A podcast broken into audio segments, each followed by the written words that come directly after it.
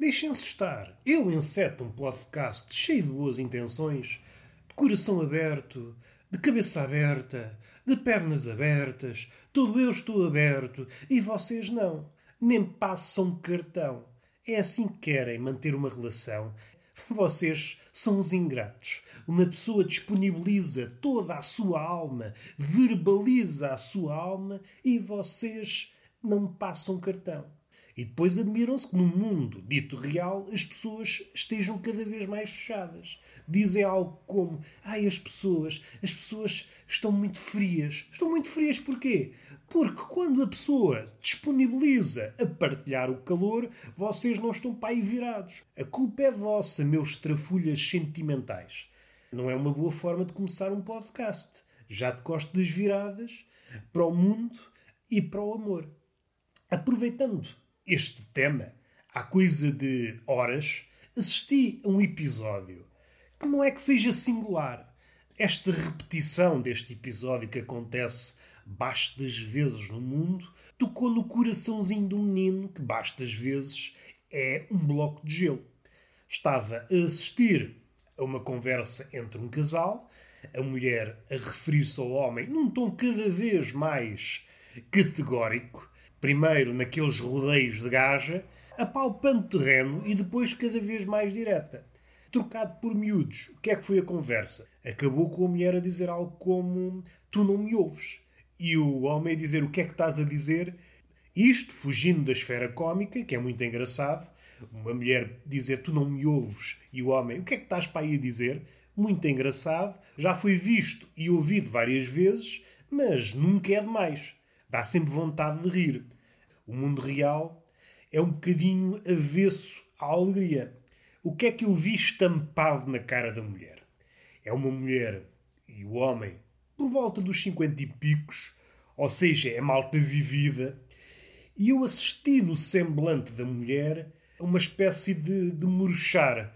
O rosto da mulher ficou cada vez mais desiludido. Foi aos poucos. Ela continuou: Tu não me ouves. E o homem, outra vez, com a cabeça não sei aonde. É um desalento, é uma desilusão, mas não é aquela desilusão de malta jovem. Não é aquela desilusão, é uma desilusão que é logo verbalizada e de forma espampanante. Se fosse uma mulher jovem, ai, tu não me ouves, e armava logo ali a puta. E muito bem armada, diga-se já.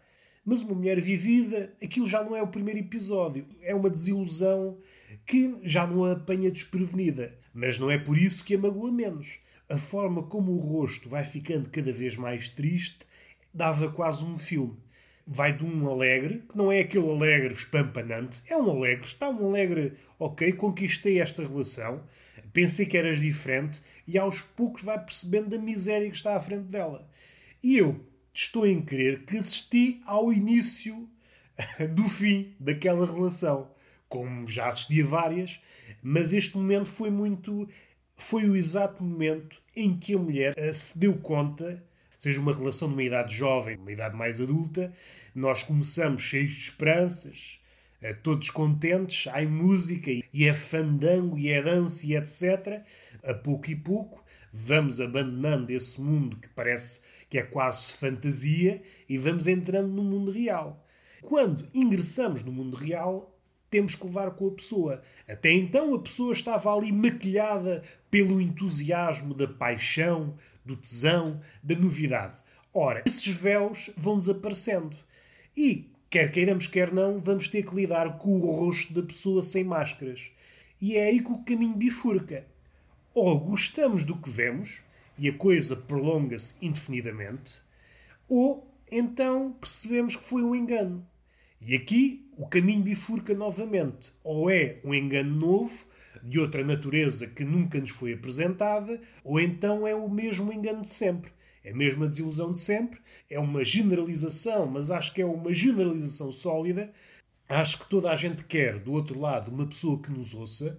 Não consigo imaginar alguém que quer ter uma relação quando do outro lado não está um ouvinte, é o princípio de uma relação, é preciso que o outro ouça, caso contrário, temos uma relação com um espantalho. Mais uma vez, do ponto de vista humorístico muito engraçado, têm todo o meu apoio para irem para a frente com essa relação com o espantalho, e a reboque do espantalho vem três ou quatro pardais e dois ou três corvos, é já uma família, mas do ponto de vista vá mais real, mais a longo prazo, não sei se essa relação resiste. Está bem se forem agricultores, tiverem milho para proteger, protege, o espantalho é um bom partido.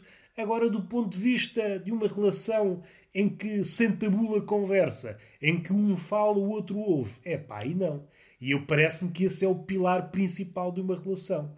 Nós, no início, fugimos, estamos ali um bocadinho hipnotizados pelo calor do tesão, pelo calor da paixão, e andamos assim um bocado desnorteados, acalmamos, a paixão e o tesão vai esfriando, e é então que percebemos as coisas como elas são.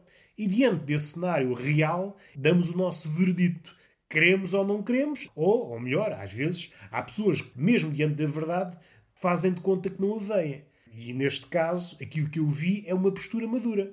Aquela mulher que, ao ver que o seu parceiro não a ouvia, estava a confrontá-lo com isso. E é muito fixe, fixe para quem está de fora, um bocadinho desesperante para quem está na relação, a forma como o homem se esquiva às perguntas. É formas infantis, formas pouco musculadas. Ah, esquece isso, esquece isso. Como se a mulher, diante dessa verdade, fosse alguma vez esquecer que o homem não a ouve. O homem é, vamos lá ver uma coisa, assim a traços gerais e em jeito de súmula, o homem é um palhaço. Acho que é uma boa forma de caracterizar o homem. O homem é um palhaço. O pouco sei das relações, não dava para abrir um consultório sentimental, mas no fundo, no fundo, todos nós procuramos isso, sermos ouvidos. Porque se não somos ouvidos numa relação, de que serve ter uma relação? Mais vale ter uma relação ou com um espantalho ou com um cão de louça. Sai-nos mais barato e pelo menos quando voltamos a casa sabemos que ele está lá. O espantalho não, o espantalho está lá fora. Mas vocês percebem. Vamos respirar fundo. Foi apenas um à parte, uma chega. Estive aqui a deambular, achei importante trazer para cá. Outra coisa muito bonita que este dia, o dia de hoje, me ofereceu. Um senhor, um velhote, que não sei se é hábito, se é uma rotina, mas seja como for, o velhote traz para o pequeno almoço na pastelaria um alho no bolso, que é para comer, para comer cru. Diz que lhe faz bem. Isto levou-me logo a pensar. Primeiro, o caricato da situação. Alguém que está a comer um galão e uma torrada e de repente saca um, um dentinho de alho para trincar.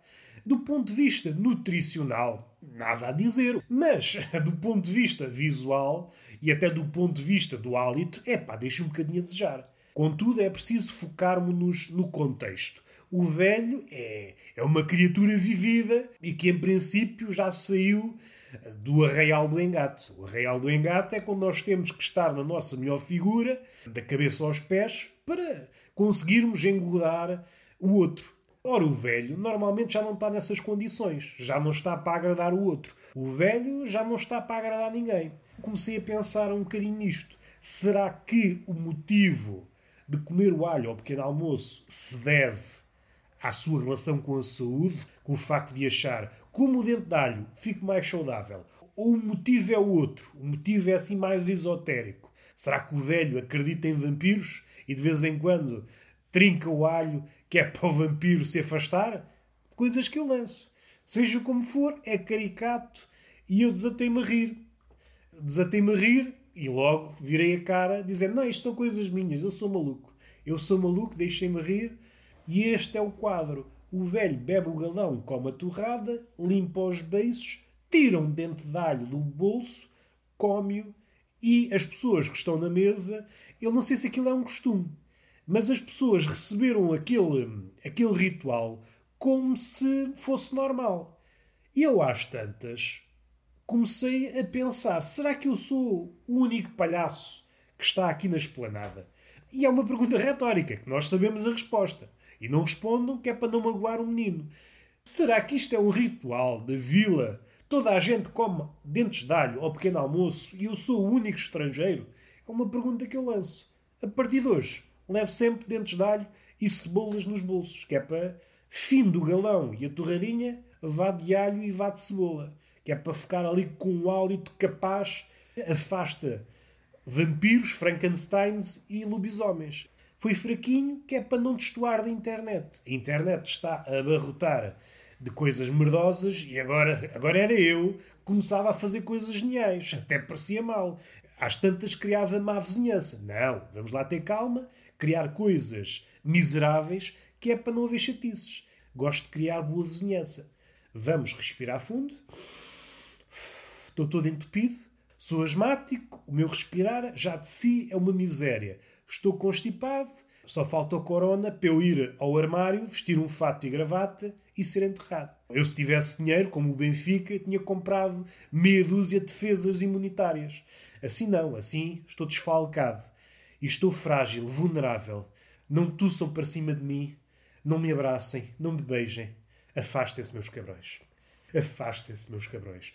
Para fechar, há pouco vi no Twitter uma senhora a falar da sua depressão e como os livros foram importantes para combater a, a depressão. Pôs uma foto dos livros. A minha primeira inclinação foi: é pá, tu só lês é merda. Mas vá lá que eu não escrevi. Eu também consigo controlar. Penso muita merda, mas depois faço a filtragem. Mas só esse ato de pensar deixou-me: é pá, tu és um grande cabrão.